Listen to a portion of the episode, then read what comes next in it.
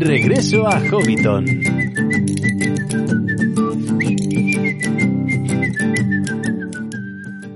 Saludos amigos hobbits y pueblos libres de la Tierra Media y bienvenidos a Regreso a Hobbiton, el podcast de la Sociedad Tolkien Española. Hoy vamos a meternos en un tema de lo más interesante, por lo menos para mí, cuando a la gente a la que le apasiona la obra de Tolkien, y entre ellos me incluyo, hablamos del Hobbit y del Señor de los Anillos, siempre cometemos el pecadillo de decir que no tienen mucho que ver, que aunque formen parte del canon de Tolkien, los elfos que vemos en El Señor de los Anillos o en el Silmarillion no se parecen mucho a los elfos que vemos en el Hobbit. Y es verdad. Hay algunas cosas del tono infantil del Hobbit que podrían tentarnos a tratarlo como una cosa distinta. Sin embargo, Breogán Rey, ganador del tercer premio de ensayo de la Sociedad Tolkien Española, va a acompañarnos hoy para exponernos una visión completamente diferente. Y vamos a ver si os convencemos y os conseguimos hacer cambiar de opinión. Después, por supuesto, tendremos nuestra sala de los cuentos con María José Rodríguez y nuestra visita a la biblioteca de regreso a Hobbiton. Preparaos para este viaje que nos llevará a la primera edad, a la tercera edad, al Hobbit, al Silmarillion, a todas partes. Así que con la mochila bien cargada comenzamos nuestra aventura.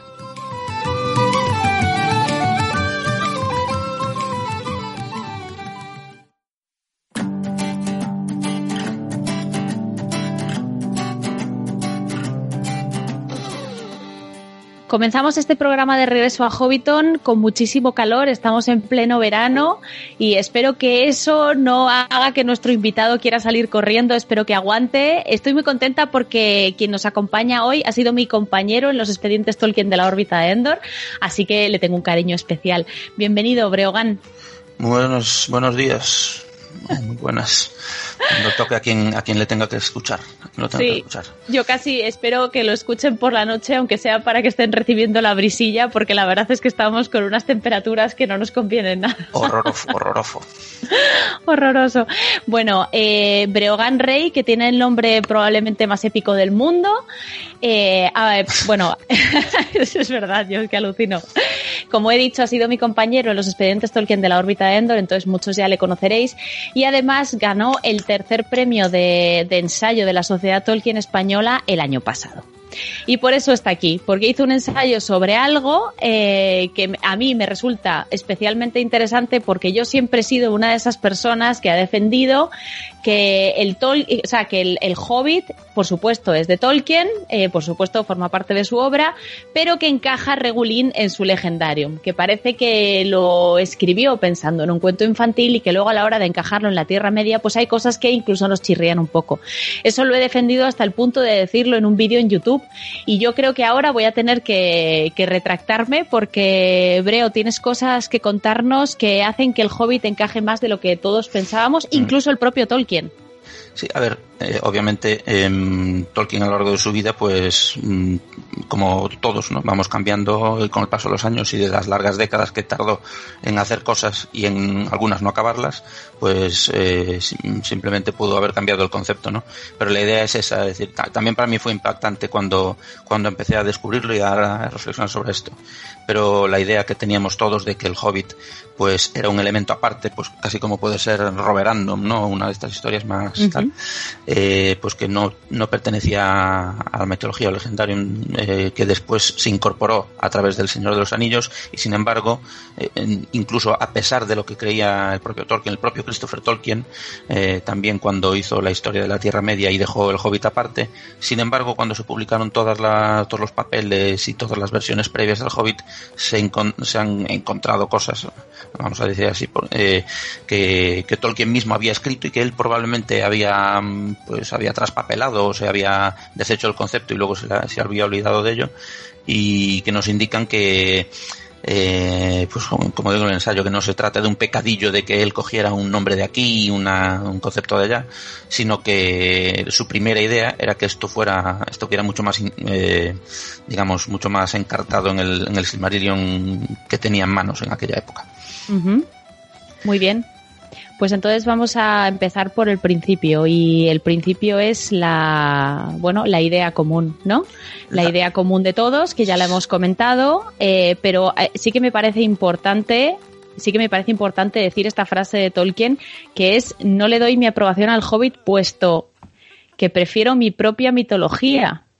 Efectivamente. Esta frase es muy curiosa, como si el Hobbit no fuese suyo y su mitología, ¿no? No, claro, claro. Es, que esa es, esa es la, idea de mm, eh, la idea que él con la que él digamos, una vez produjo el Hobbit y una vez eh, pasada todo el, pasado todo el ciclo de, finalmente incorporarlo a través del Señor de los Anillos, eh, esa es la idea con la que él se quedó, ¿no? Esa es la, eh, esa, digamos, ese concepto de que el Hobbit queda un poco aparte y que solo se incorpora con el Señor de los Anillos.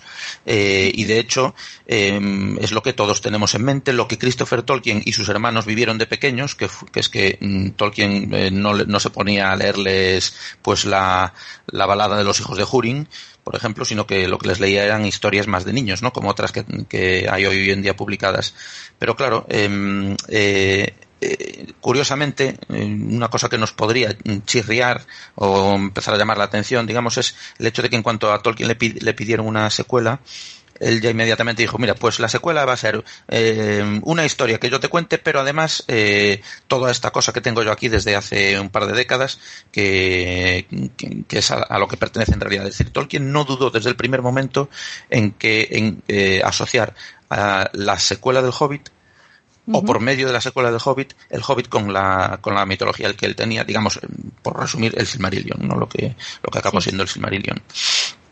Entonces, bueno, un poco lo que a lo que yo he entrado en ese en ese ensayo es la parte mm, yo ya le venía dando vueltas eh, a esa a esas ideas a raíz de leer em, sobre todo la historia del Hobbit que publicó con autorización publicó John Ratcliffe que no está traducido al español pero bueno eh, pues con esfuerzos me hice con la con una edición inglesa y, y, bueno realmente fue para mí eh, cuando te metes eh, eh, mucho en la, en la historia, si te gusta meterte en la historia de cómo Tolkien fue desarrollando, pues eh, es muy revelador, ¿no? Aparte de que es un viaje diferente por el Hobbit. Y entonces, eh, a raíz de leer esto, pues empecé a, a, darle vueltas. De hecho, las últimas vueltas que le estuve dando fue, pues eso, como decías, ¿no? A, raíz del, de, del programa de, de la órbita de Endor de Beren y Lucien, pues como se estuvo retrasando, pues estuve dándole vueltas y más vueltas y tal.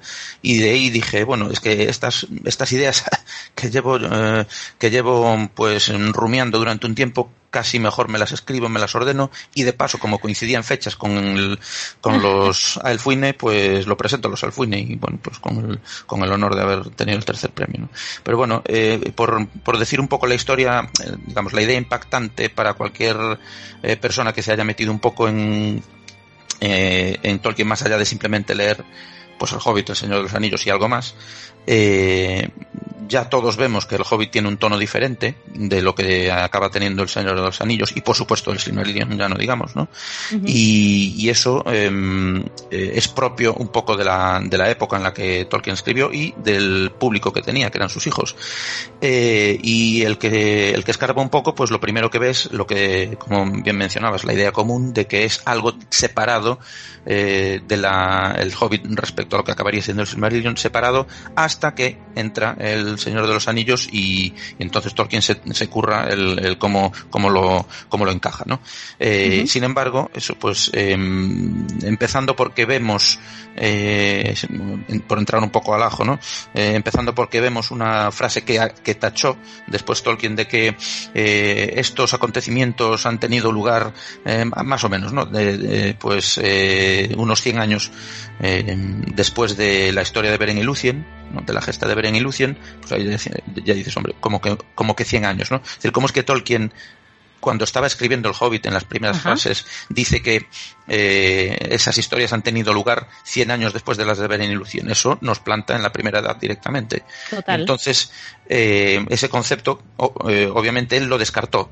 Pero lo que ocurre, que supongo que entraremos un poco en eso, lo que iremos, eh, podemos ir viendo es que según Tolkien iba desarrollando la historia, eh, fue, eh, a pesar de que se guardó la asociación exacta entre el Hobbit y el resto de la mitología se la guardó eh, por el momento, como decíamos antes. Sin embargo, pues fue tirando de préstamos, como todos conocemos, ¿no? El, eh, esto que de vez en cuando, pues, eh, llama la atención, ¿no? Yo recuerdo hace poco en la, en Facebook, por ejemplo, había gente que, que decía, ¿cómo es posible que este Elrond sea el mismo que el otro o, o que le sorprende, ¿no? O sea, cosas, cosas curiosas que se dicen sobre, sobre Elrond en el Hobbit que parece que son diferentes de lo que conocemos y tal, cosas de esas, bueno, los préstamos, mm, autopréstamos, digamos, que Tolkien hace eh, del Silmarillion al Hobbit, en realidad no son coincidencias de nombres y se acabó, cosa que él llegó a pensar. Eso, esto no voy a, no voy a negarlo. Es decir, él mismo llegó a pensar que inicialmente eran solamente nombres, pero lo curioso es que eh, esos préstamos son tan masivos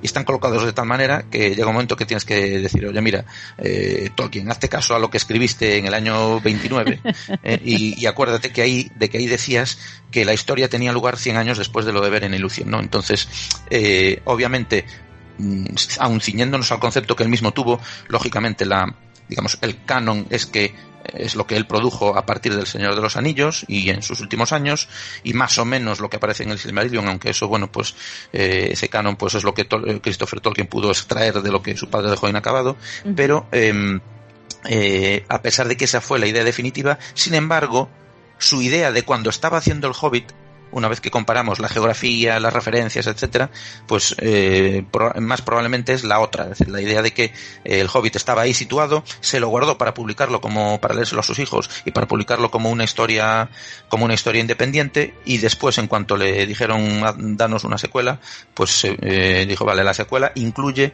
eh, este Silmarillion, cosa que al final no incluyó, pero él desde el principio insistió en que, en que así fuera, ¿no? Es decir, que, eh, y esto no sería así, en que el Hobbit tenía que estar relacionado con el Silmarillion, eh, por decirlo sencillamente, pues esto lo insistió desde el principio, ¿vale? uh -huh. es decir, en el momento en que él, en que él le piden la, la secuela.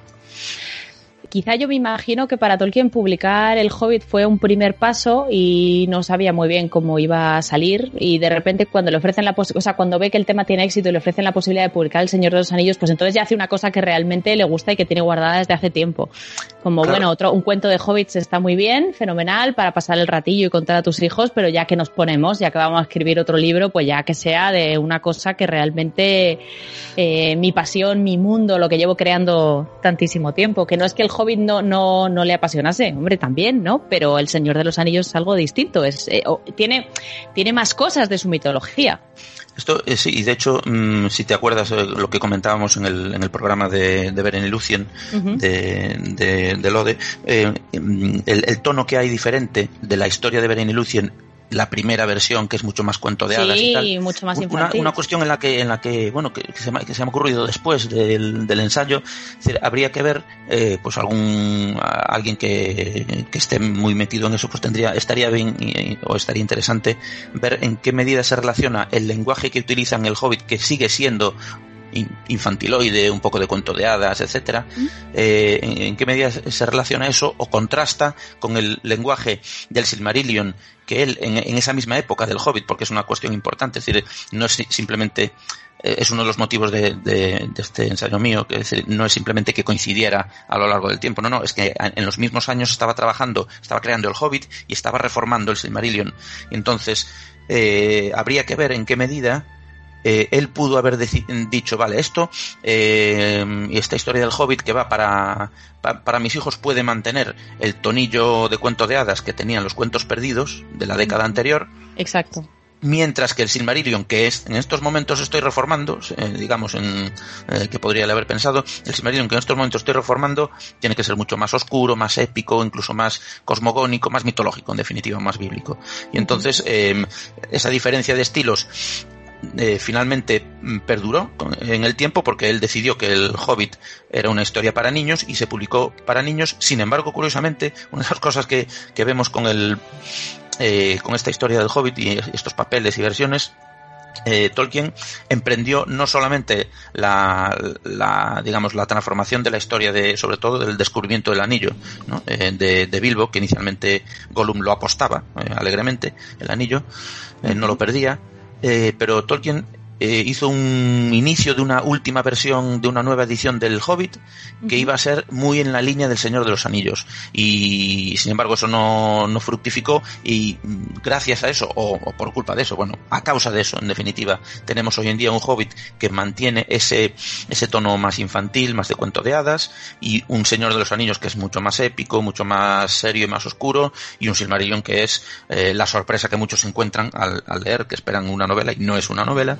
pero son esos dos tonos diferentes, ¿no? Entre el infantil y el, y el más elevado, eh, los tenemos hoy en día, y son los dos tonos, curiosamente, con los que, o los dos estilos con los que Tolkien estaba trabajando al mismo tiempo, a finales de los años 20, entre, entre el Hobbit y el, y el Silmarillion, ¿no? Y entonces eso de que habría que ver en qué medida dijo Tolkien, bueno, lo mantengo aparte, no solamente en, en, reservármelo como historia para niños, sino también el, en el tono para niños. ¿no? Es, un, es un aspecto que no, no trato en el ensayo, pero se me ha venido a ocurrir después, digamos así, en plan primicia. Pero, pero que es, es una cuestión que, eh, que sí que se mantiene a lo largo de toda, la, de toda la obra de Tolkien. Hay una serie, tú decías que él, obviamente, eh, pues apreciaba su propia obra infantil, etcétera. Eh, tanto la apreciaba que mientras sus hijos fueron, fueron posibles receptores de esto, pues no dejó de producir cosas hasta, hasta las cartas de Papá Noel de cuando, Exacto. de cuando Priscila ya era una muchachita, es decir, entonces eh, esas cuestiones las mantuvo, lo que pasa es que eran una cosa más familiar, salvo las que fueron, eh, digamos, eh, trascendiendo al gran público a raíz del Hobbit. Muy bien, me parece interesante, si te parece bien, que viajemos ahora al Tolkien de 1930, ¿vale?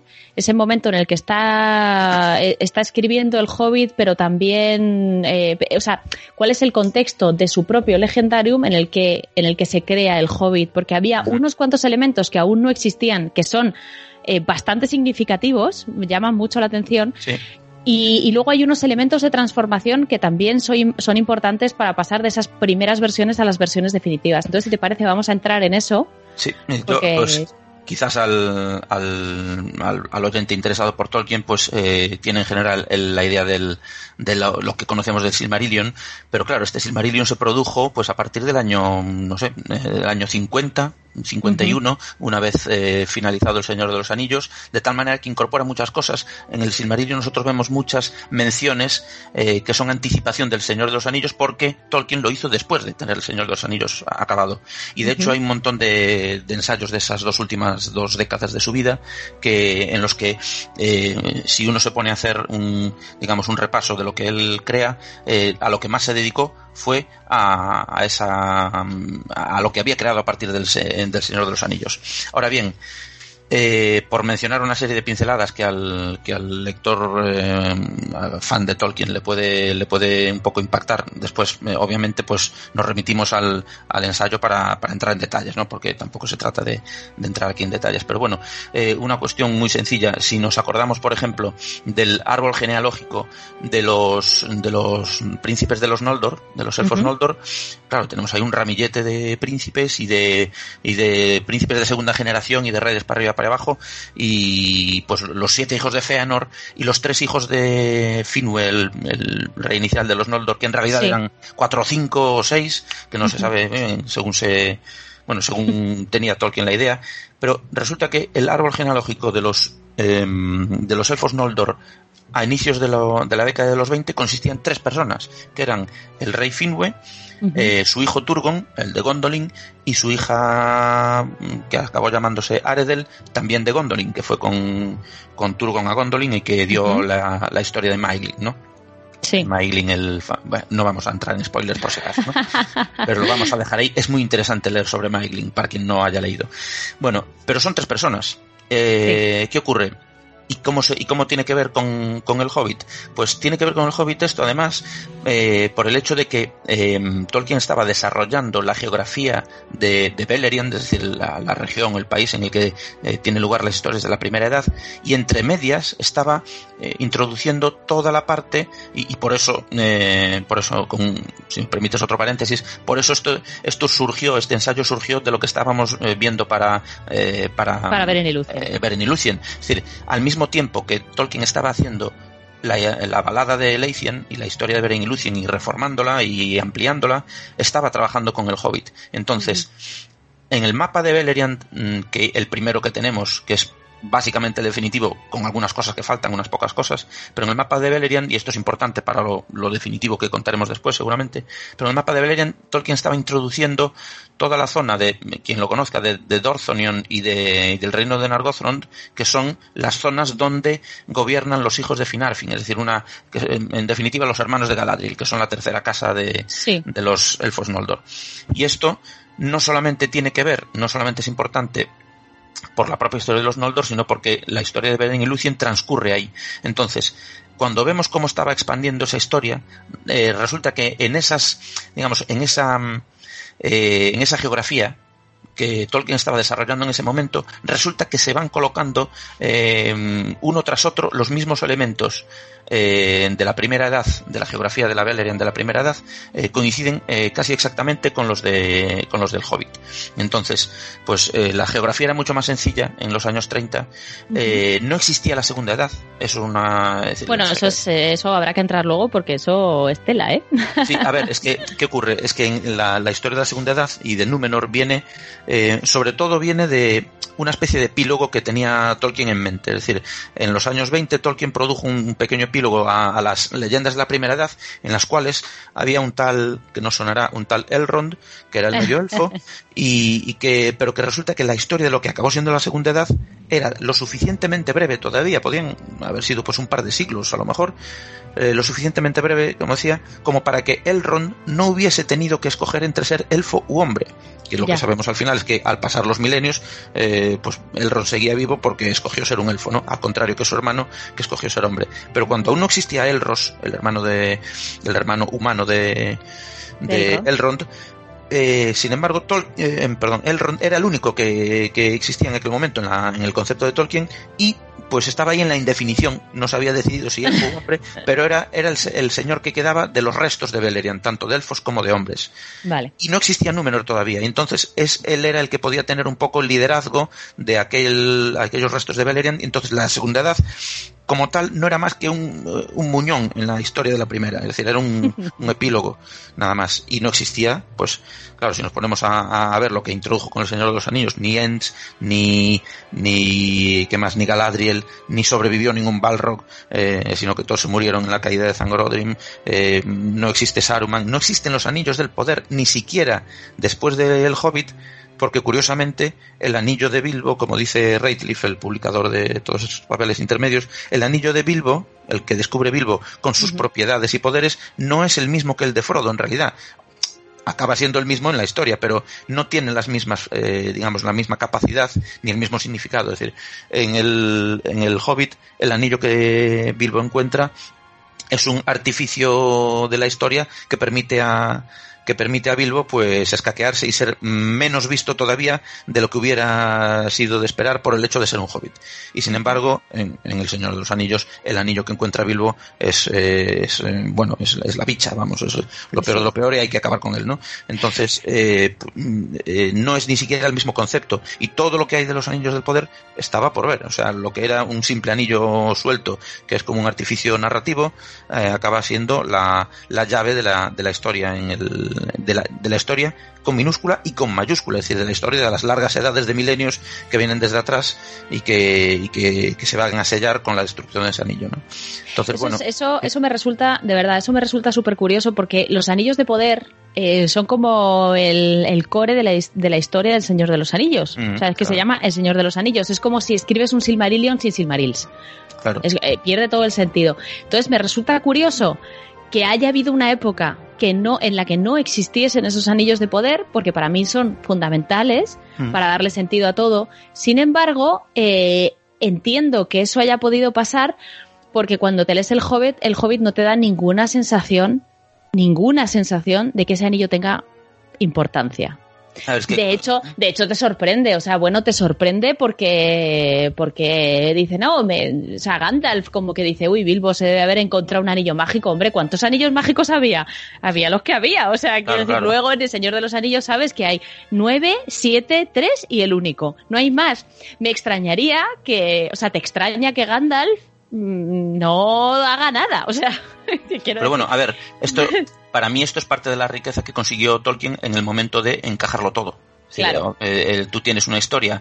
en el Hobbit, como decía antes, que hizo una segunda edición y entonces ya Gollum perdía el anillo en lugar de apostarlo. Pero bueno, el Hobbit tiene, tiene digamos, se conserva, se conserva cierto número número de incoherencias respecto a la historia posterior y al canon definitivo, porque Tolkien no fue capaz de pulirlo todo al detalle. Claro, no, bueno, no se puede escribir algo que ya has publicado, es ridículo. A, ver, que, lo hizo en parte, ¿no? Pero, pero bueno, tampoco una vez que tuvo éxito El Señor de los Anillos y había esa siguiente edición del Hobbit y tal, pues, eh, oye, ya no, ya no se trataba de, de, hacer una cosa tan exagerada. De hecho, eh, tuvo ciertos empeños en, empezar a hacer em, una nueva versión o una nueva edición, pero bueno, ahí quedó y tampoco, tampoco se muere nadie, se muere nadie por leer lo que tenemos, ¿no?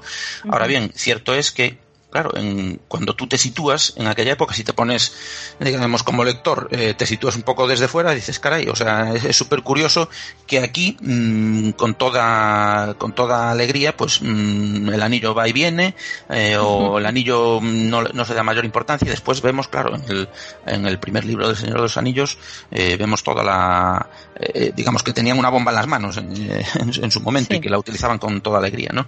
Eso es una, sí que es un, es un concepto súper curioso que, pero que es, como digo, para mí es una parte de la, del acierto que tuvo Tolkien en el momento de decir, vale, esto se va a incorporar de esta manera grandiosa, y de, y de intentar eh, atar cabos y limar incoherencias, pues salió una, una riqueza, vamos, eh, de hecho es una de mis conclusiones o de mis opiniones que hay en la conclusión del ensayo, es decir, de ahí sacó Tolkien la riqueza eh, de una mitología más compleja, eh, con más edades y con más protagonistas que no lo que hubiera sido eh, un simple epílogo de la primera edad, de las historias de los elfos de la primera edad, que de hecho a lo mejor a la gente, al lector habitual, tampoco le hubiera interesado.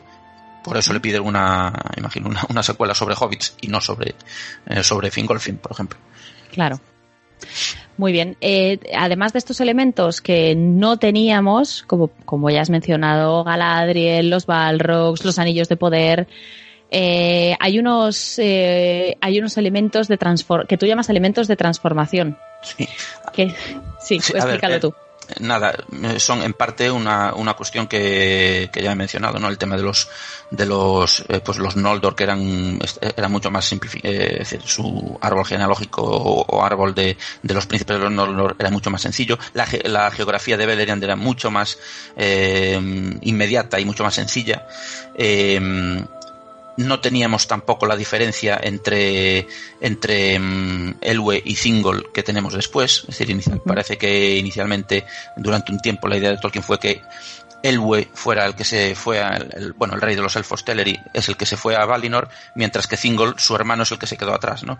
Pero bueno, aparte de esos, aparte de esos detalles, para mí una de las, eh, una de las cuestiones eh, importantes es cómo em, eh, al estar, eh, y relacionado con el Hobbit, cómo al estar trabajando eh, Tolkien con estas cuestiones y expandiéndolas, haciendo una versión tras otra, él, él tomó todas esas cuestiones para el Hobbit. Es decir, en el momento en que él iba explorando, porque tampoco es una historia que él planificara demasiado, cosa que sí hizo más en el, en el Señor de los Anillos, pero no hizo un esquema general de cómo tenía que ser la historia del Hobbit, sino que fue desarrollando, ¿eh? descubriendo, como él decía, ¿no?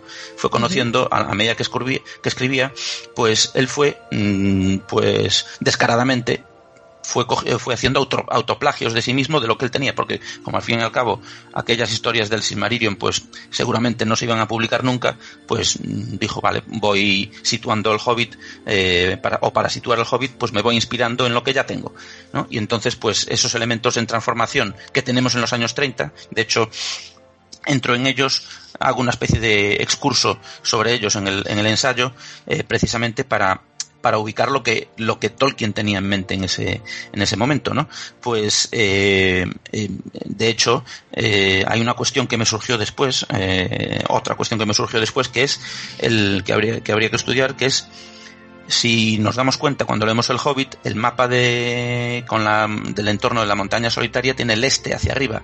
Entonces, eh, si nosotros cogemos el mapa de Beleriand que tenía Tolkien en ese momento y lo giramos con el este hacia arriba, según cómo hagamos el giro, nos encontramos posibles candidatos en el mapa que Tolkien podía tener en la mano para, eh, digamos, para fungir o para tomar el lugar de, de, la historia, de la mm, montaña solitaria, como podía ser Him, eh, Himling, la, la, fortaleza en la que vivía sí. sí. o bien incluso Amon Ereb, que como su nombre indica, pues es la colina solitaria y de la colina solitaria a la montaña solitaria pues no hay mucho salto conceptual, ¿no? Entonces, si giramos el, mapa de Beleriand, nos encontramos con candidatos para que Tolkien dijera, espérate, este mapa que tengo aquí, bueno, lo voy a girar y lo voy a utilizar para la historia de los niños. Y entonces dice, vale, aquí hay una montaña solitaria, vale, empiezo a, pintar a partir de ahí a ver cómo puede ser la cosa. Y, realmente, em, aparte de las coincidencias en la que entraré después, digamos, como mayor, digamos, eh, elemento en que se fundamenta la tesis de, del ensayo, ¿no? Pero aparte de eso, el tema también de, del giro del mapa, eh, es, una cosa que nos lleva también a, pensar que, Tolkien estaba trabajando con, el mismo, con los mismos papeles y, de, por un lado sacó una historia de niños y por el otro lado estaba eh, ampliando el Silmarillion, ¿no? Entonces, entre elementos en transformación eh, sin entrar más en detalle, que bueno, nos remitimos al, texto que yo creo que no hace falta extenderse em, oralmente sobre esto, pero bueno, básicamente que, que, que, estaba expandiéndose el Silmarillion y ese Silmarillion que se estaba expandiendo y las cosas que él estaba pensando dentro del Silmarillion en general y dentro de la geografía de Beleriand en general y dentro de los príncipes de los Noldor en general, resulta que hay unos cuantos en los que él estuvo eh, pensando para, eh, para el tema de, de, de Beren y Lucien al mismo tiempo que estaba haciendo el Hobbit. Y de hecho, una de las cuestiones que John Ratcliffe no apunta como, eh, como paralelos entre el Hobbit y el, y el Silmarillion de aquella época, y que yo sí apunto como añadido a lo que Ratcliffe eh, hace, a los paralelos que Ratcliffe da, es, está el tema de, em, el tema de los elfos de los bosques, que es como Tolkien en el mapa del Silmarillion de los años 30 llama a los elfos de Doriath, curiosamente. Es decir, cosa que él utiliza después como elfos de los bosques para, eh, para, la, para el Hobbit, claro. Es decir, los elfos de los bosques que tenemos ahí, que no existe eh, aviso para fans, no existe todavía Lothlorien ni Galadriel, entonces los elfos que tenemos son los de Rivendell, los del último hogar, y los de los bosques, que son, pues que tienen más mala leche y con un rey con más mala leche, que es el rey con mala leche que vemos en Beren y Lucien, precisamente.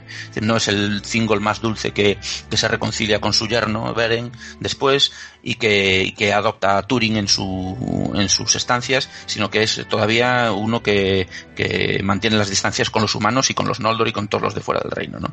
Entonces, eh, para, para mí es, es importante ver cómo también trae a este, a este Thingol y luego... Eh, ¿A quién, a quién eh, me estás, perdona, lo siento, eh, a, a, quién, a quién, o sea, me estás diciendo que hay un paralelismo entre Thingol y Thranduil. Claro, de hecho, de hecho probablemente eh, la idea de Tolkien es, vale, me cojo a Thingol eh, para el señor de, para, perdón, para el Hobbit, no le doy nombre porque no lo, lo, llama el rey de los elfos, luego se inventó otro nombre, no puso a Melian, pero el, el rey con mala leche que vemos en, eh, en el Hobbit, el rey de los elfos, con, pues hostil, en, definitiva, por decirlo así con, palabras más limpias, ¿eh? ¿eh? pero el rey hostil que tenemos tiene exactamente el mismo carácter que el Thingol hostil que vemos en la, en la historia de Beren y Lucien, que, es, que es capaz de, que dice, mira, yo mando a este tío a la muerte, a Angband, que me coja un Silmaril y que por lo menos que, que se muere, pues me libro de él. Que no se muere, será porque pues me trae un Silmaril. Tengo Silmaril, sí. Pues, eh, es decir, es un win-win en, cualquier caso. Entonces, al final, eh, ese, ese carácter de Thranduil no lo vemos después, sin embargo, en El Señor de los Anillos. Curiosamente, Tolkien no dejó de, jugar con el carácter hostil de los elfos del bosque y de, y de su rey. Sin embargo, cuando él estuvo haciendo ensayos, los que vemos, por ejemplo, en, en los cuentos inconclusos, Resulta que Thranduil ya dejó de tener tan mal carácter, pero el que tenía mal carácter era su padre, que, que se unió a, en la segunda edad, se unió a las huestes de Gilgalad, pero aparte, ¿no? Es decir, se unió, o sea, respondió a la última alianza, pero no, fue, no fueron juntos contra, contra Sauron en la segunda edad. Entonces, em, digamos que eh, fue dulcificando el carácter de, de Thranduil, que no es, eh, que es mucho más suave en El Señor de los Anillos de lo que es en el, de lo que vemos en el, en el Hobbit. Pero bueno, la idea es que probablemente, como Tolkien tenía, eh, estaba jugando con la idea de la reencarnación, bien es posible que, que, o la resurrección de los elfos, pues bien es posible que em, su idea eh, así especulando un poco, haciendo un poco de fanfiction, fiction, no de fan speculation, ¿no? Pero Mm, que Tolkien podría haber tomado la opción también de decir, mira, este, el rey de los elfos del bosque, es Thingol resucitado. Y hubiera quedado perfectamente encajado. Pero bueno, toma otro camino y, y, perfectamente, ¿no? Pero bueno, la historia, curiosamente, de, el, bosque es sumamente importante para mí y de hecho le, le dedico un, un, un, apartado todo el ensayo porque eh, curiosamente Sauron funciona como un elemento de que vincula Em, el Hobbit con la mitología porque em, eh, cuando se trató de escoger el cuando escogió el elemento que serviría para mantener a Gandalf eh, para distraer a Gandalf y separarlo del Hobbit y, de los enanos eh, que es la idea es que bueno pues que iban a, a, pelearse con el nigromante. Ese nigromante curiosamente cuando se analiza el, el, Silmarillion de aquella época y la balada de Leithian de, la historia de Beren y Lucien que estaba desarrollando en aquel momento en detalle, curiosamente lo que vemos es que Tolkien escoge como, em, como enemigo para distraer a Gandalf el, el Sauron, digamos el, personaje que acabó llamándose Sauron, justo en el lugar en el que Tolkien lo situaba en, en aquel momento. Es decir, la idea que tenía Tolkien a finales de los 20, principios de los 30, era que Sauron, una vez derrotado por Beren y Lucien, o por, mejor dicho, por, eh, por Lucien y Juan, el perro, eh, huye y en lugar de ir derrotado a Angband, eh, pues mm, huye a, los bosques lejanos eh, que corrompe un poco al estilo de Ungoliant, los corrompe con su, la sangre que le cae del cuello y todo esto, ¿no? Entonces, eh, pero huye a bosques lejanos eh, en sentido opuesto a Angband. Es decir, Sauron no vuelve a Angband derrotado a decir, mira, me ha vencido el perro y la chica, ¿no? Sino que huye y esa, esa idea que tenía Tolkien en aquel momento la utilizó dentro de la mitología para este epílogo que, te comentaba antes, ¿no? Este, esta idea de que una vez derrotado Morgoth quedaba un, ahí uno dando la tabarra en, en lugares lejanos y entonces lo retomó ese, ese nigromante o ese, o ese Sauron que acabó llamándose de Beren y Lucien que lo había dejado ahí en, un cajón guardado en los bosques lejanos del sur o del este de por allí, pues lo retomó como el nuevo villano para que se enfrentaran a él los restos de hombres y elfos de Beleriand, con Elrond a la cabeza, y, lo tomó también para el Hobbit. aprovechando que el Hobbit pasaba por unos bosques oscuros, dijo, vale, pues allá al sur, en el bosque, va a haber un nigromante, y eso le sirvió para él. Eso es como, como el hilo con el que, que pasó por el medio de, los, de, la, de las historias, eh, con el que las vinculó unas con otras. Es decir, es como hacer un collar con, con cuentas. Es decir, el Sauron lo, eh, Sauron lo cogió como hilo de conexión entre unos y otros, eh, como posible, digamos, como posible eh, antagonista o, malo, es decir, el, jefe de los malos de, de, diferentes historias, una y otra vez. Es decir, eh, para la historia de Beren y Lucien, para los restos de Beleriand, en el momento en que, en que incorporó Númenor también cogió a Sauron, eh, que no tenía por qué ser el mismo. Es decir, el, malo de, los restos de la primera edad con el malo de, de, Númenor. Pero después también como malo para el Hobbit y como malo para el Señor de los Anillos. Es decir, eh, Sauron funciona como vínculo para todas esas historias. Realmente en el Silmarillion, aun siendo Sauron secundario en la primera edad, eh, en el Silmarillion, eh, cuando lo leemos, vemos una derrota tras otra eh, que las enumero en el ensayo de, Sauron, ¿no? O sea, Sauron no deja de ser derrotado, es una cosa que, si no me equivoco, lo habíamos mencionado también en, lo de en lo de Beren y Lucien, ¿no? Y, y, bueno, yo diría que con esto llegamos un poco a, la, a, lo que planteo en el ensayo, es decir, ya no es que sea coincidencias de, que Tolkien se coge una serie de préstamos tras otro, ya no es solamente que Sauron funcione como el, eh, elemento de, de, vínculo entre las historias, sino que eh, para mí lo más revelador y lo que me, más me animó a hacer el ensayo con, eh, porque ahí vi que había una, una conclusión pues me parecía que diferente o un poco al menos para mí impactante había sido, la idea es que si uno sitúa, si uno hace lista de, eh, primero de las, de la enumeración de coincidencias o de autopréstamos, eh, podríamos decir más que coincidencias. Son coincidencias porque Tolkien se lo, se lo, lo tomó de. Se lo va llevando de un sitio a otro. Exacto. Se lleva el ron de un sitio a otro. Se el ron, los nidos de las águilas, el gran río, los hombres de los bosques. Fíjate la, la, enumeración. El bosque negro, las estancias del rey elfo, el río del bosque, el río rápido, las montañas del bosque negro, las montañas grises, el berzal marchito, montaña solitaria, colinas de hierro.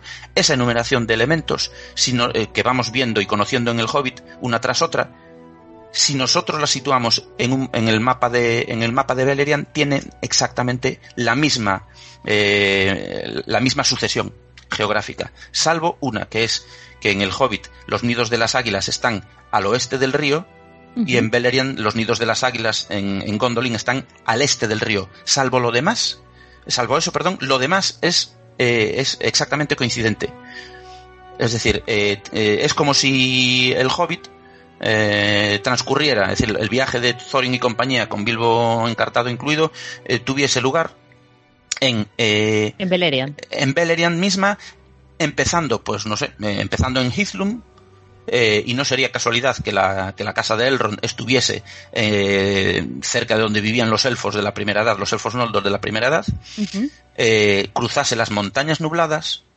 justo eh, las Ered Wethrin de, de, Beleriand, que significa eh, que, montañas de la sombra, y son el límite de Hithlum, que es el la tierra del crepúsculo nublado, es decir, mmm, coincidencias eh, por todos lados. Sí. Cruza, el, cruza el río, se encuentra las águilas, cruza el río, eh, que esa es la diferencia que hemos visto, pero después en, entra en el bosque, se encuentra con las arañas que están en el mismo sitio, se habla de los hombres del bosque que viven más abajo, incluso, ojo, incluso hay la carroca en el río eh, que de la que habla de la que habla Tolkien, una isla en medio del río que es la misma idea que tenemos en la, en la historia de la primera edad, particularmente en la de Beren y Lucien, que es la isla en medio del río, que es en la que, en la que se enfrentan a Sauron, ¿no? En, sí. en ese momento. Eh, Tol Sirion, o la, la isla de, de, Felagund, en aquel momento. Sí, sí, sí, Pero tienes el rey de los elfos después, tienes el nombre del río rápido, que en, en el mapa de Beleriand, se, de Beleriand se llama Kelon, y en el mapa de la tercera edad al final se llamará Kelduin, pero es exactamente lo mismo. Uno significa el rápido y otro significa el río rápido. Uh -huh. Entonces, todo, toda esa serie de, de, coincidencias. Una vez que las sitúas en el mapa, dices, jolines, um, está claro que Tolkien eh, acabó con el concepto de que, de que esto, el Hobbit no era de la mitología, pero, macho, lo sitúas en el mapa y uno tras otro, el Hobbit, el Hobbit transcurre en Beleriand. De hecho, el, el, el digamos, la, la, la, parte final del ensayo eh, estudia qué podía haber hecho Tolkien en el momento de encajarlo, ¿no? Tanto en la cronología como en la geografía. Pero lo uh -huh. más sencillo lo más sencillo de todo hubiera sido decir, vale, eh, el Hobbit, los hobbits en un, un tiempo posterior pues em, eh, se mudaron a, a, Nebrast, aquella zona de, del norte más, eh, digamos, de más eh, clima más suave, ¿no? La, aun siendo de las tierras del norte, pues era medio Beleriand porque era más suave y tal, eh, y, y, va viendo a, los restos de la primera edad, es decir, a los elfos de un lado, a los hombres de los bosques, a los elfos de los bosques, la colina solitaria o la montaña solitaria, los va recorriendo uno tras otro. Es decir, es como si el hobbit tuviera lugar, o como si el hobbit hubiera servido para hacer un repaso de qué es lo que quedó de Belén, del qué fue de Beleriand, en este caso, ¿no? De la primera edad.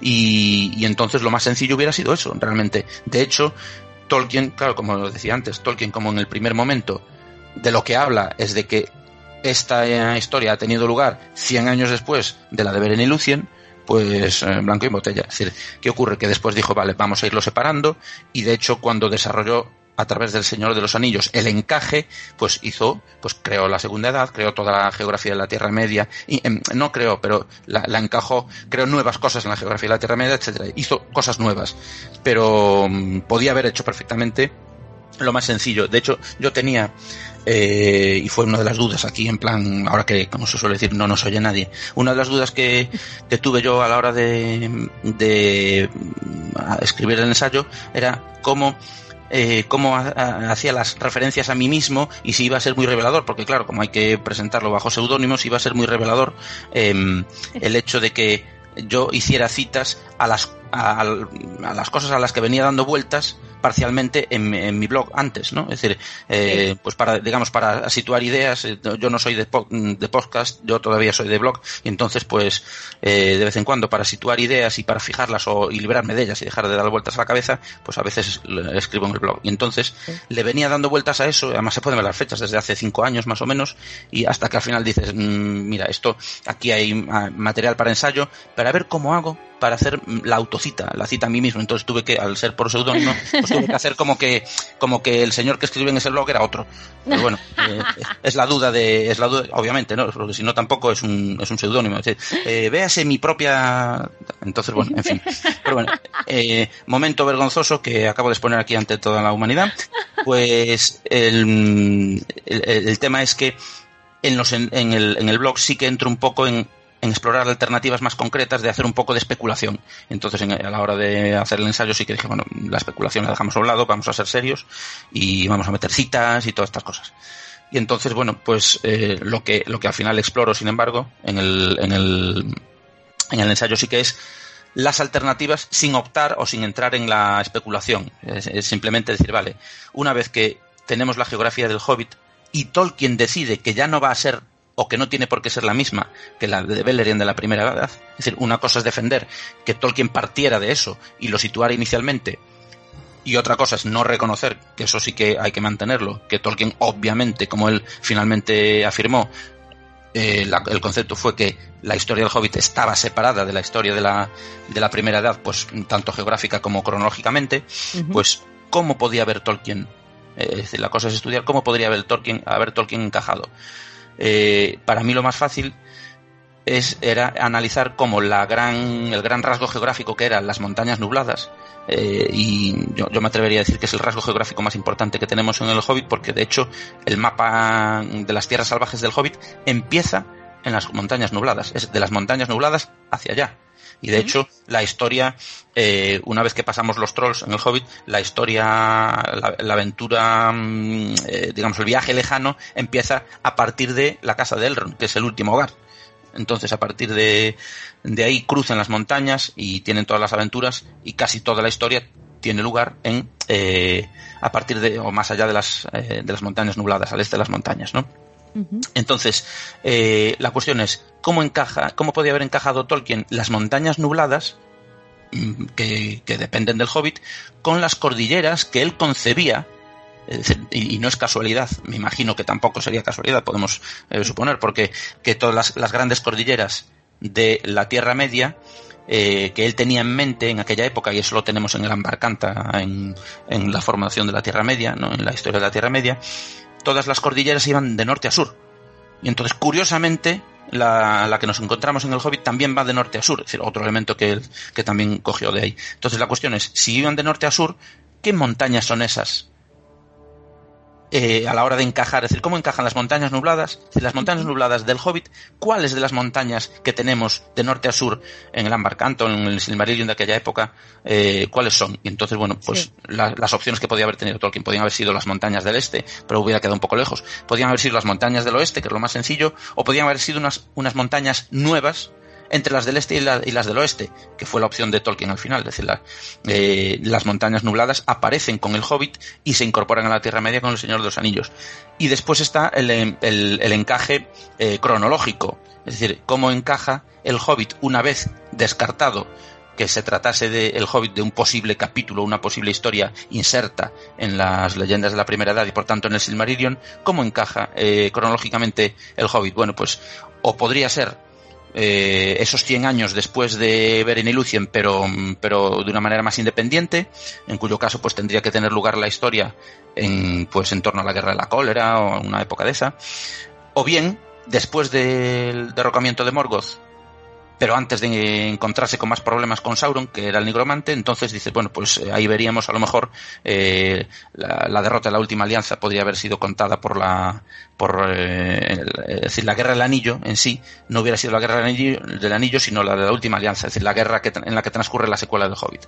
O bien, pues después de la derrota de, de Sauron por la última alianza, que era la que, que esa ya la tenía Tolkien cuando acabó el Hobbit, la tenía más o menos mm, finalizada y entonces que fue esta última opción la que él tomó que es la decir, vale, después de la enésima derrota de Sauron eh, por los Númenóreanos y por la caída de Númenor y por eh, la última alianza, tiempo después aún volverá a aparecer, tiene, tiene, lugar el Hobbit. Es decir, Tolkien, digamos que en el momento en que incorpora el Hobbit a, la mitología a través del Señor de los Anillos, lo que hace es darse mucho margen, básicamente, mucho margen geográfico, eh, expandiendo las tierras que hay entre las montañas del oeste y las montañas del este, metiendo en medio las montañas nubladas y mucho margen cronológico.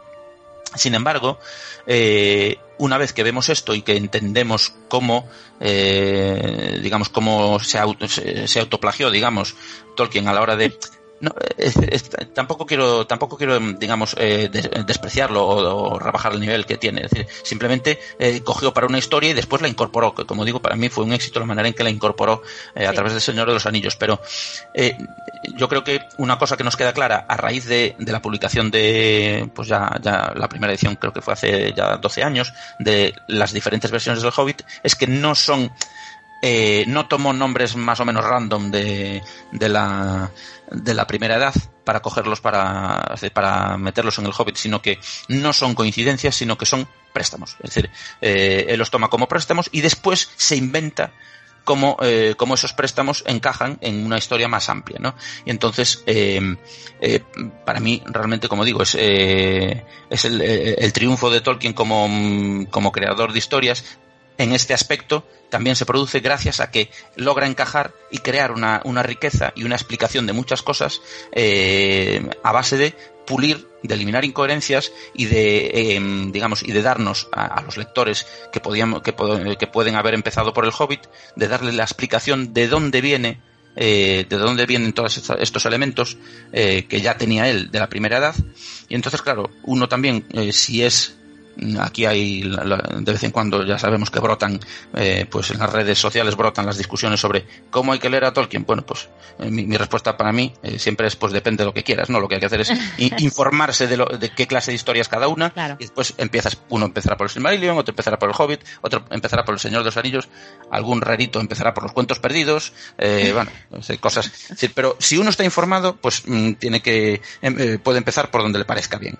Pero la, la idea es que una vez que vemos todo esto, eh, nos damos cuenta de cómo eh, y nos damos cuenta de cómo Tolkien encajó, tenemos una, una digamos, una visión mucho más, eh, más rica y mucho más cabal de él como creador de, historias de, que, fue capaz de, además de sal, salir al paso de las circunstancias, porque la publicación del Hobbit fue casual, inicialmente era un trabajo privado eh, y el hecho de que El Señor de los Anillos se publicara como secuela del Hobbit fue, eh, fue también algo eh, que, que, al fin, que en última instancia vino obligado por la casualidad del Hobbit misma, entonces eh, él se encontró con un, con un toro que le embestía de lado, que era la, la, secuela que estaba creando el Hobbit y la secuela que estaba creando para él, sí. y, los y los incorporó a la, a la historia incorporando de paso también la historia de número que, tampoco estaba conectada inicialmente, pues incorporó todo esto a su mitología.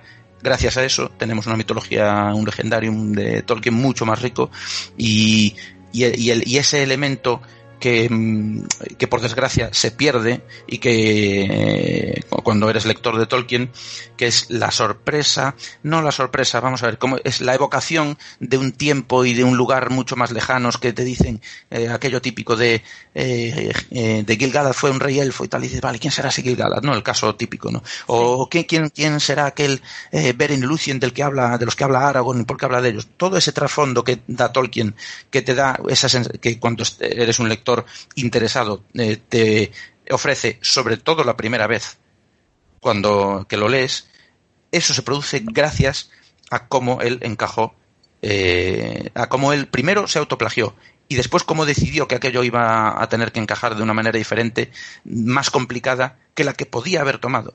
Eh, inicialmente de, cómo encajaba el Hobbit en el Silmarillion a través del Señor de los Anillos.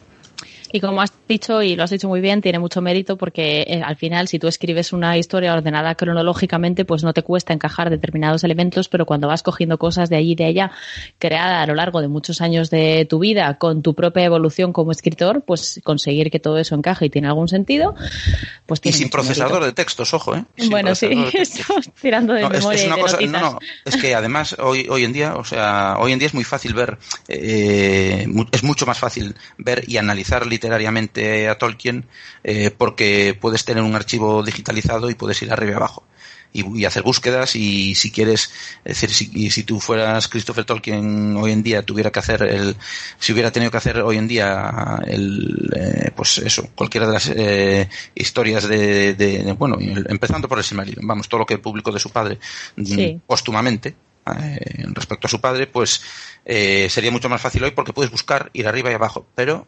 eh, Christopher Tolkien tuvo que navegar por un por pilas de, documentos a veces traspapelados y dices y cómo demonios no publicó esto en los cuentos inconclusos pues porque no había descubierto ese papel todavía que estaba traspapelado sabe Dios dónde por ahí. Entonces eh, eh, eso eh, hoy en día puede ser mucho más fácil pero tenemos que tener en cuenta lo que es para Tolkien como autor en su momento tener legajos de su juventud por aquí y por allá, eh, hojas de exámenes con cosas escritas por el otro lado, eh, cuestiones escritas a máquina, cuestiones escritas por su mujer, eh, cuestiones escritas por él a mano. la verdad es que mm, navegar a través de eso es, es complicado y, y, le añade mérito.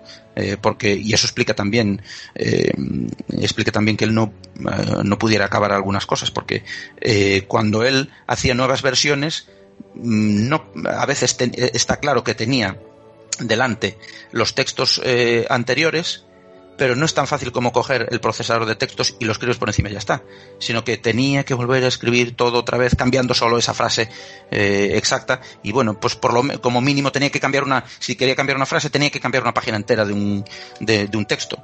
Eh, que tenía en páginas. Entonces eh, es, un trabajazo titánico que, y, y, súper complicado que hoy en día puede ser difícil de, de visualizar y de concebir, pero que no hay que dejar de reconocer, la verdad. Pues muy bien. Eh, oye, eh, me ha gustado mucho, pero antes de despedirnos, quiero que quiero que me digas cuál es tu blog, porque voy a poner el enlace aquí a nuestros oyentes para que puedan pues acercarse a leer tus, tus, tus primeros escritos sobre este ensayo, que al final mm, eh, van a ser van a ser como los, los legajos de Tolkien. con, mucho menos mérito, por supuesto. Sí, bueno, bueno las versiones primitivas. Pues nada, le, le, puse el friki nombre de Gardisos Chronicle y Gardisos pues G-A-R-D-I-S-O-S. Así que Sí, se supone que es, se supone, la idea es que se supone que hay un, un, cronista ahí en la, en la Tierra Media que, a ver, es la excusa que yo tengo para hacer mi propia fanfiction, básicamente. Lo que pasa es que entre medias, entre medias, pues también meto algo de ensayo, un poco de tal, pero bueno, para ensayo serio, el de, el que hay en la página. Sí, ese por supuesto también lo vamos a, ese, por supuesto también lo voy a colgar, voy a poner el enlace al ensayo de la, que está en la página de la Sociedad Tolkien Española y que se puede descargar en, en PDF y leer en línea, o sea que quiero decir, no hay, no hay excusa para no leer. para toda la vida. Exacto, y además eh, son 17 páginas, o sea, es un ensayo que no es muy largo, no es muy largo porque eh, a ver, es asequible, esas 17 páginas engañan porque mucha buena parte son listas de elementos, con lo cual no es... muchas notas, entonces las notas, pues algunas tienen interés, sí, y otras y otras son de las que uno se salta, o sea que sin, mayor problema. Efectivamente. Simplemente porque hay que ser riguroso. bueno, pues oye, muchísimas gracias por venir a, abrirnos los ojos en este aspecto. Yo ya no volveré a decir, ya no volveré a decir eso de que el Hobbit no tiene nada que ver con el Señor de los Anillos, que es otra cosa, que es otro rollo, porque ya me has convencido. El tono, el tono sobre todo es, quizá lo que más llame la atención de el tono de algunos personajes. Sí, mira, lo que hablábamos ahora de, un poco del orden en, el que leer el, Señor de los Anillos, el Hobbit, el Silmarillion, etcétera, pues yo creo que esto eh, digamos, es una, es una de las ideas que puede tener el, posible lector de Tolkien, pues que sepa que, que una era una historia para niños, la otra es su secuela más seria y la otra da un trasfondo mucho más elevado, pues bueno, mm, eh, que el, posible lector de Tolkien por primera vez que, que oiga este final del, de este, de esta, bueno, invitación tuya y intervención mía, pues mm, estaría bien que lo, que lo tuviera en mente y yo estoy encantado de haber colaborado en ese aspecto como el posible lector de Tolkien. Pues nada, ya sabes que Regreso a Hobbiton es tu casa para siempre, puedes venir siempre que quieras, espero que, que vengas a visitarnos otra vez. Bueno, encantado. Cuando tenga algo, cuando me parezca que tenga algo interesante que comentar, yo te aviso. Perfecto, pues un abrazo. Muchas gracias, chao.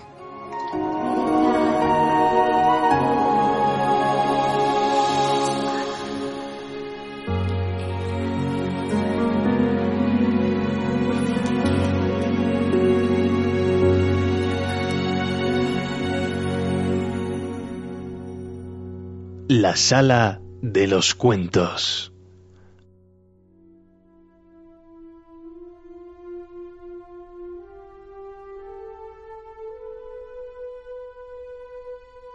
Frodo luchó un rato contra el sueño que lo aplastaba. Al fin se incorporó de nuevo trabajosamente. Tenía unas ganas irresistibles de agua fresca. Espérame, Sam, balbució. Tengo que mojarme los pies un instante. Medio dormido, fue hacia el lado del árbol que daba al río, donde unas grandes raíces nudosas entraban en el agua, como dragones retorcidos que estiraban los cuellos para beber. Montó a horcajadas sobre una de las ramas, hundió los pies en el agua parda y fresca y se durmió enseguida, recostado contra el árbol. Sam se sentó y se rascó la cabeza.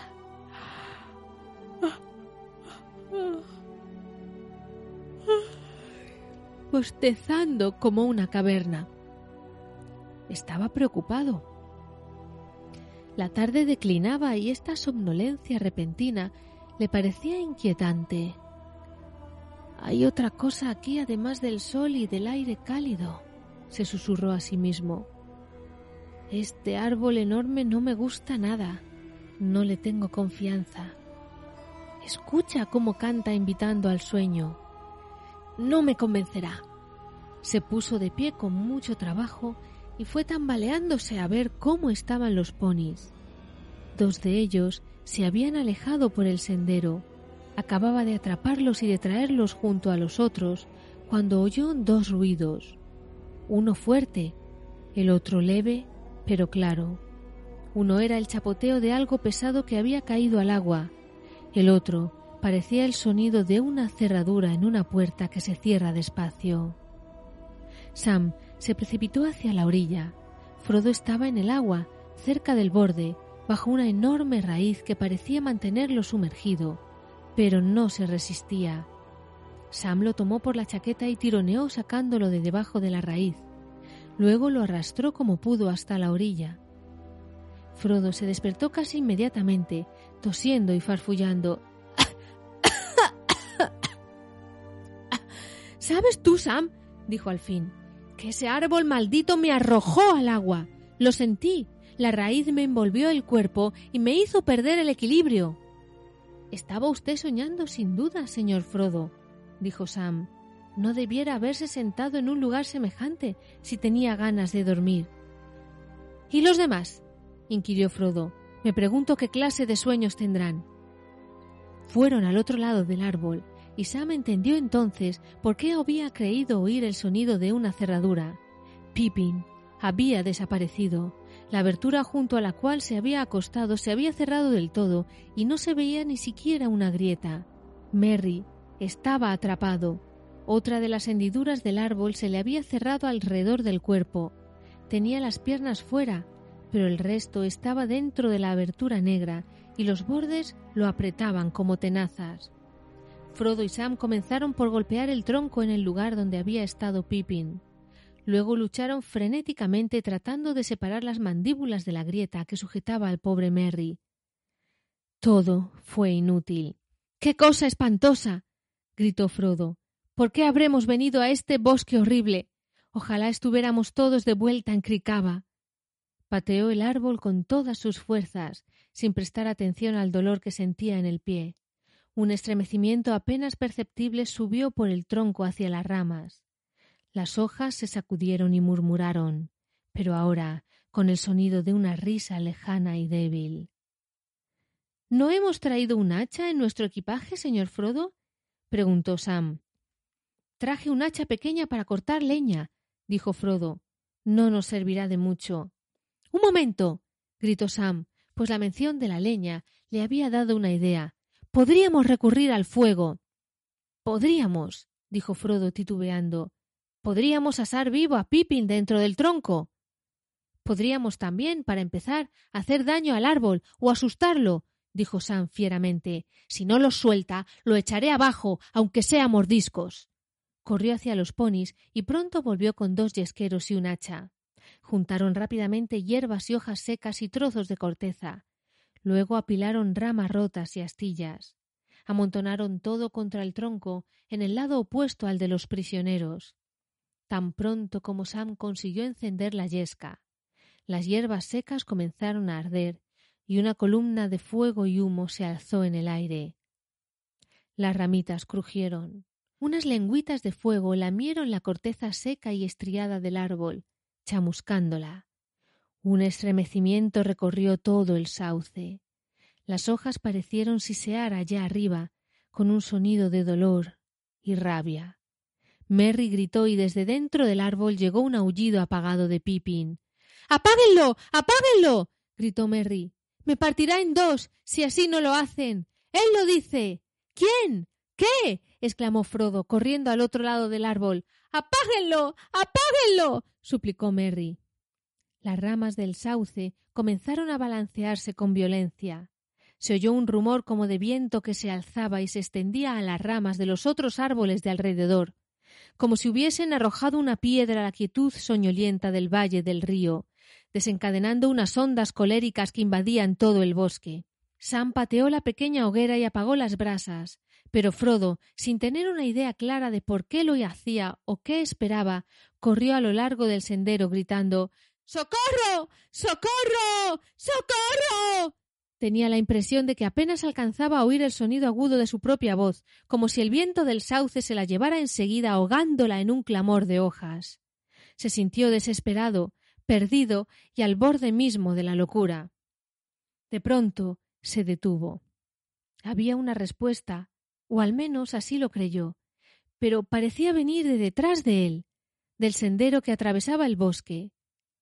Se volvió y escuchó. Y pronto no tuvo ninguna duda. Alguien cantaba una canción. Una voz profunda y alegre cantaba descuidada y feliz, pero las palabras no tenían ningún sentido. Hola, Dol, feliz Dol, toca un don, dilo, toca un don, salta sauce del falo, tom bom, alegre tom, tom bombadilo. Mitad esperanzados, mitad temerosos de un nuevo peligro, Frodo y Sam se quedaron muy quietos. De pronto, luego de una larga tirada de palabras sin sentido, o así parecía, la voz se oyó fuerte y clara. Hola, ven alegre dol, querida de Ridol. Ligero son el viento y el alado estornino. Allá abajo, al pie de la colina, brillando al sol, esperando a la puerta la luz de las estrellas, está mi hermosa dama, hija de la dama del río, delgada como vara de sauce, clara como el agua, el viejo Tom Bombadil, trayendo lirios de agua, vuelve saltando a casa. Lo oyes como canta, hola ven alegre dol de ridol alegre, oh, vaya de oro, vaya de oro, alegre vaya amarilla, pobre viejo hombre sauce, retira tus raíces, Tom tiene prisa ahora, la noche sucede al día, Tom vuelve de nuevo trayendo lirios de agua. Hola, ven de Ridol, me oyes como canto. Frodo y Sam parecían como hechizados. El viento echó una última bocanada. Las hojas colgaron de nuevo silenciosas en las ramas tiesas. La canción estalló otra vez y luego, de pronto, saltando y bailando a lo largo del sendero, por encima de las cañas, asomó un viejo y estropeado sombrero de copa alta y larga pluma azul sujeta a la cinta. Un nuevo brinco y un salto y un hombre apareció a la vista, o por lo menos algo semejante a un hombre, demasiado grande y pesado para ser un hobbit, y no bastante alto como para pertenecer a la gente grande aunque hacía bastante ruido, calzado con grandes botas amarillas. tranqueando entre las hierbas y los juncos como una vaca que baja a beber. Tenía una chaqueta azul y una larga barba castaña. Los ojos eran azules y brillantes, y la cara roja como una manzana madura, pero plegada en cientos de arrugas de risa. En las manos, sobre una hoja grande, como en una bandeja, traía un montoncito de lirios de agua blancos. ¡Socorro! gritó Frodo y Sam corrió hacia el hombre, adelantando las manos. ¡Ho! ¡Ho! ¡Quietos! gritó el personaje, alzando una mano, y los hobbits se detuvieron en seco como paralizados. Bien, mis amiguitos. ¿A dónde vais? resoplando como fuelles. ¿Qué pasa aquí? ¿Sabéis quién soy? Soy Tom Bombadil. Decidme cuál es el problema. No me aplastéis los lirios. Mis amigos están atrapados en el sauce, exclamó Frodo sin aliento. Una hendidura está triturando al señor Merry. gritó Sam. ¿Cómo? gritó Tom Bombadil dando un salto. El viejo hombre sauce. Nada peor, ¿eh? Eso tiene fácil arreglo. Conozco la cancioneta que le hace falta. Viejo y grisáceo hombre sauce. Le helaré la médula si no se comporta bien. Le cantaré hasta sacarle afuera las raíces. Le cantaré un viento que le arrancará hojas y ramas. Viejo hombre sauce. Depositando con cuidado los lirios de agua en el suelo, Tom Bombadil corrió hacia el árbol. Allí vio los pies de Merry que aún sobresalían. El resto ya había sido arrastrado al interior. Tom acercó la boca a la hendidura y se puso a cantar en voz baja. Los hobbits no alcanzaban a oír las palabras, pero la reanimación de Merry fue evidente. Las piernas patearon el aire. Tom se apartó de un salto y arrancando una rama que colgaba a un costado, azotó el flanco del sauce. Déjalo ir, viejo hombre sauce. ¿Qué pretendes? No tendrías que estar despierto. Come tierra. Cava hondo. Bebe agua. Duerme. Bombadil habla. Tomó entonces los pies de Merry y los sacó de la hendidura que se había ensanchado de pronto. Se oyó el sonido de algo que se desgarra, y la otra grieta se abrió también, y Pippin saltó fuera, como si lo hubiesen pateado. Enseguida, con un sonoro chasquido, las dos fisuras volvieron a cerrarse. Un estremecimiento recorrió el árbol de las raíces a la copa, y le siguió un completo silencio. Gracias, dijeron los hobbits, uno tras otro. Tom Bombadil se echó a reír. bueno, mis amiguitos, dijo inclinándose para mirarles las caras, vendréis a casa conmigo. Hay en mi mesa un cargamento de crema amarilla, panal de miel, manteca y pan blanco. Vaya de oro nos espera. Ya habrá tiempo para preguntas mientras cenamos. Seguidme tan rápido como podáis.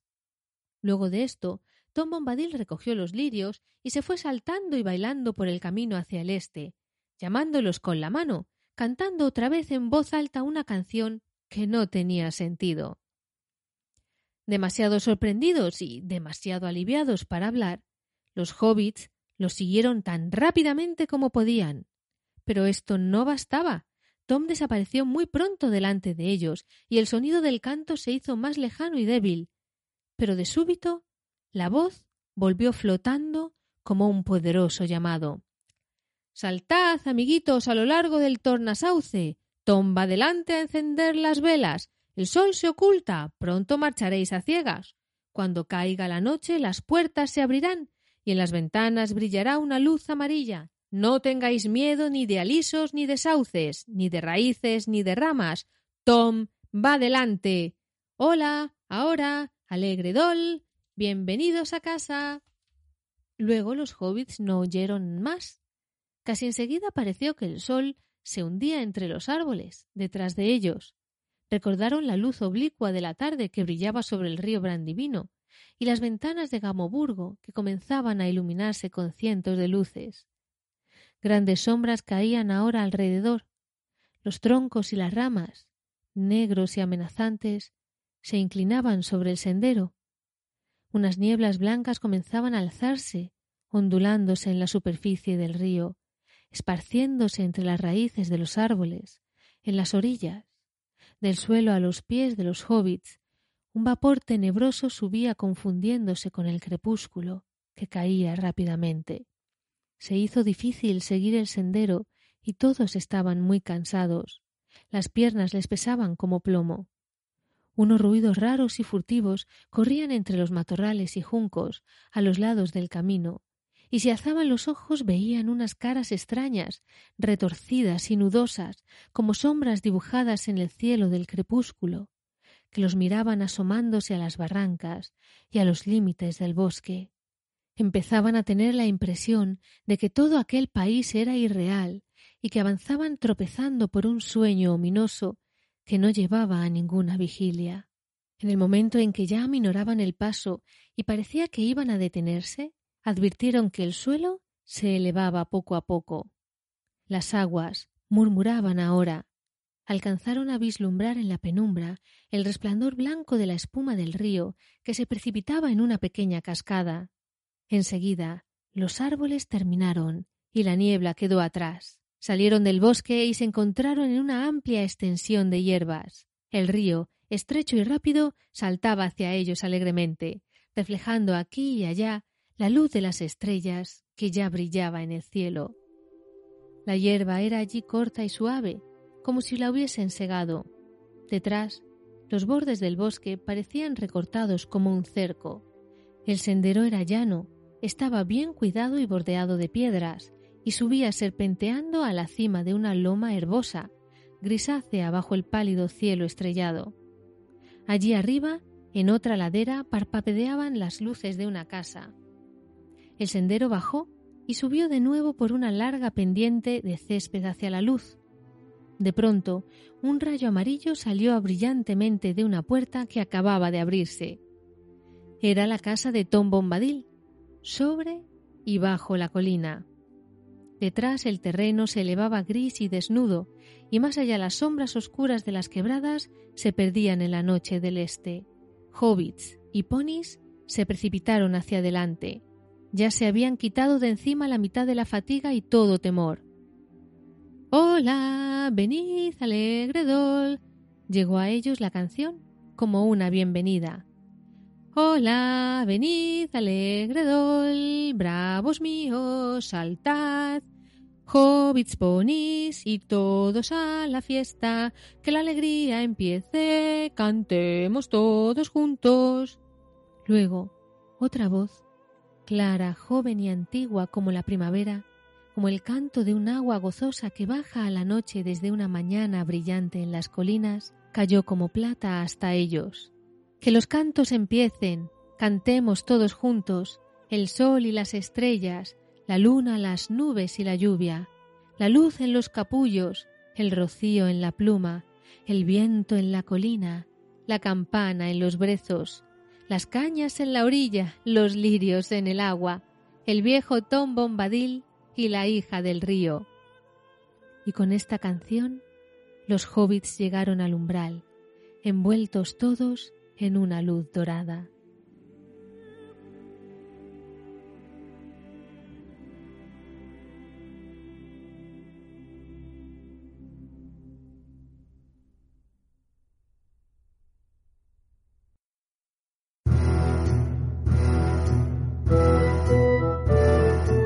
Bibliográfica. Una visita a la biblioteca de regreso a Hobbiton.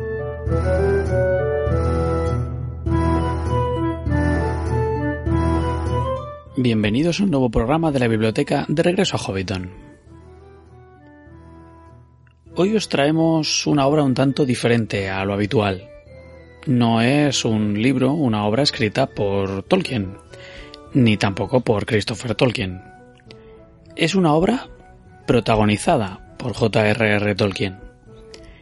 Y esta obra no solo está escrita, sino que también está ilustrada. Imagino que habréis podido deducir que me refiero a un tebeo, a un cómic. En concreto, al tebeo llamado J.R.R. Tolkien y la batalla del Somme. Este es un cómic editado en Francia que además está en francés, porque los guionistas, tanto el guionista como el ilustrador, son franceses. El guionista es Emmanuel Baudry y está ilustrado por Coretin Le Corsier. La editorial es A Contresens Editions, está editado en el año 2019 y son 64 páginas a todo color en un formato habitual del, álbum europeo de cómic en tapa dura con unas dimensiones de 21 por 35 centímetros, un poco más grandes de lo que estamos acostumbrados en los cómics de grapa, ¿vale? Eh, no está editado en España y yo creo que será difícil que lo sea porque no es una temática por desgracia eh, que bueno que vaya a ser editado aquí quizás en inglés tal vez pero de momento solo se puede conseguir en francés. Se puede conseguir a través de mm, la página web de la propia editorial, que lo podéis buscar, o a través de otros eh, medios digitales, o si conocéis a alguien en Francia que os lo pueda conseguir, pues también es una buena opción, por supuesto. Bueno, ¿de qué trata este TVO? Pues como indica su título, esta obra explora eh, las vivencias, las experiencias de Tolkien en las trincheras de Francia en el año 1916 durante su participación en la batalla del Somme y cómo pudieron influir o eh, impactar en su vida y en su obra. Bueno, vamos a comentar algunos detalles un poquito sobre el guionista y el dibujante antes de continuar con lo que es el TV propiamente dicho. Emmanuel Baudry el guionista. Eh, este hombre comenzó trabajando en el campo audiovisual inicialmente con diversos cortometrajes. Se reconoce como un amante del horror, del thriller y de la ciencia ficción y a partir de su trabajo en ciencia ficción empezó a interesarse por los cómics y por las historias cortas. Es conocido sobre todo, aparte anteriormente a este libro sobre Tolkien, este cómic sobre Tolkien, bueno, por unas historias de Chris Farrell, que es una saga protagonizada por un espía o agente secreto estilo James Bond, vale, que es relativamente conocida en Francia. En cuanto al ilustrador, al dibujante, Coretin Le Corsier es ilustrador y colorista, se formó eh, haciendo estudios de cine, animación y arte y ya ha colaborado anteriormente con el guionista, con Emmanuel. Su estilo tiene influencias clásicas y contemporáneas y él dice que es capaz de adaptar su estilo acorde al proyecto. Le gusta sobre todo también otra cosa que tiene en común con el guionista, el thriller, el horror y la ciencia ficción. Bueno, ¿cómo se les ocurrió montar este proyecto? El guionista comenta que una vida, una historia sobre Tolkien es un proyecto que tuvo en mente durante muchísimos años, durante muchísimo tiempo, y que uno de los motivos es que él nació y vivió muy cerca del lugar de la batalla del Somme, lo que en cierto momento le llevó a investigar la vida de Tolkien, su participación en la guerra e intentar rastrear pues las relaciones, las inspiraciones, eh, los rastros que pudieron quedar de la experiencia de Tolkien en la guerra eh, en su obra, ¿no? Esas reminiscencias tal vez inconscientes que se pueden rastrear o que hay gente que, que puede rastrear, ¿no? Porque el, sabemos que a Tolkien su participación en la guerra en la batalla del Somme es algo que le impactó mucho durante toda su vida. La historia, como ya hemos dicho, eh, cuenta un poco eh, estas experiencias durante esos días de la batalla y si bien el guion es realista en cuanto a las fechas y los lugares, es la narración sí que eh, es totalmente libre porque juegan bastante a mezclar la fantasía con la guerra y con sus horrores. Que esto es algo que también hemos visto, por ejemplo, en la película de, en el biopic, la película de Tolkien. De hecho, la historia avanza mediante las cartas que Tolkien le podría haber escrito a su joven esposa, a Edith. Entonces, la narración eh, tiene muchísima voz en off y esto es algo que permite, bueno, que les permite al guionista resaltar, ¿no? El amor de las palabras, a las palabras que tenía Tolkien y hace que toda la historia en sí tenga un ritmo a veces melancólico, pero a veces totalmente brutal mm, en las en las partes en las que la guerra se representa con toda su crudeza. Respecto al TVO en sí, a, la descripción y a la parte más gráfica, tenemos en la obra una introducción con dos páginas de notas explicativas en la que los autores dan, bueno, los motivos por los que, cómo desarrollaron el proyecto y una biografía de Tolkien que pone en contexto la obra toda la estructura de las, de las páginas hace que tengan entre 4 o 8 viñetas por página, con bastantes viñetas eh, de formato apaisado. Y una cosa bastante a destacar es que la técnica que eh, el ilustrador utilizó es acuarela. Esto hace que el TVO tenga un toque más clásico, que sea menos impersonal. La paleta de colores también hace que tengan muchos tonos pardos, grises y colores neutros para todas las escenas y las viñetas de la guerra, a veces con grandes eh, masas de, negro cuando se representan escenas más perturbadoras, ¿no? más dantescas, más crudas. Y sin embargo, en todos aquellos momentos eh, de fantasía o más felices, se utilizan colores más cálidos y vivos. Esto hace también que haya bastante contraste entre unas escenas y otras, que es lo que se busca. Los fondos no son detallados eh, y de hecho a veces el dibujo da la sensación de que está como inacabado. La caracterización de los personajes, las caras, no carece de delicadeza, no, no tiene un acabado muy pulido. Pero esto es algo que es deliberado, porque se utiliza como técnica narrativa. Tú estás leyendo el TVO y no aprecias el dibujo por lo bonito que es, sino más intenta, intenta transmitirte sensaciones. La historia al final, el, el al final tiene dos páginas adicionales de bocetos y de estudios de personajes y de color que son bastante interesantes para ver un poco el, desarrollo de la obra y distintas ideas que, fueron barajando. En conjunto es un TVO que es, eh, bueno, ya sabéis que el TVO y Tolkien no son algo que vayan mucho de la mano, pero en este caso es un TVO sobre Tolkien, y de hecho sobre ese pasaje concreto de la Primera Guerra Mundial de la Batalla del Somme. De modo que, bueno, no cambiará tu vida, pero es un intento muy interesante y de agradecer sobre Tolkien y su experiencia en la Primera Guerra Mundial.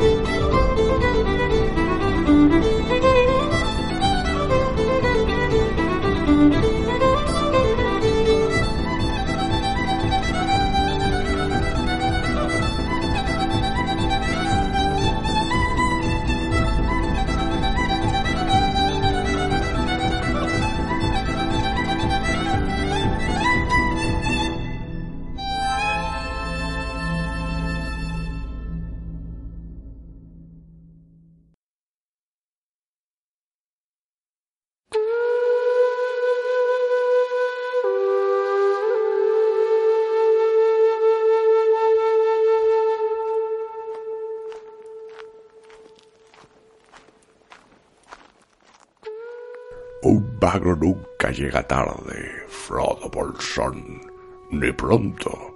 Llega justo cuando se lo propone y llega preparado para escuchar Regreso a Hobbiton en iBox, iTunes o Spotify, según le apetezca.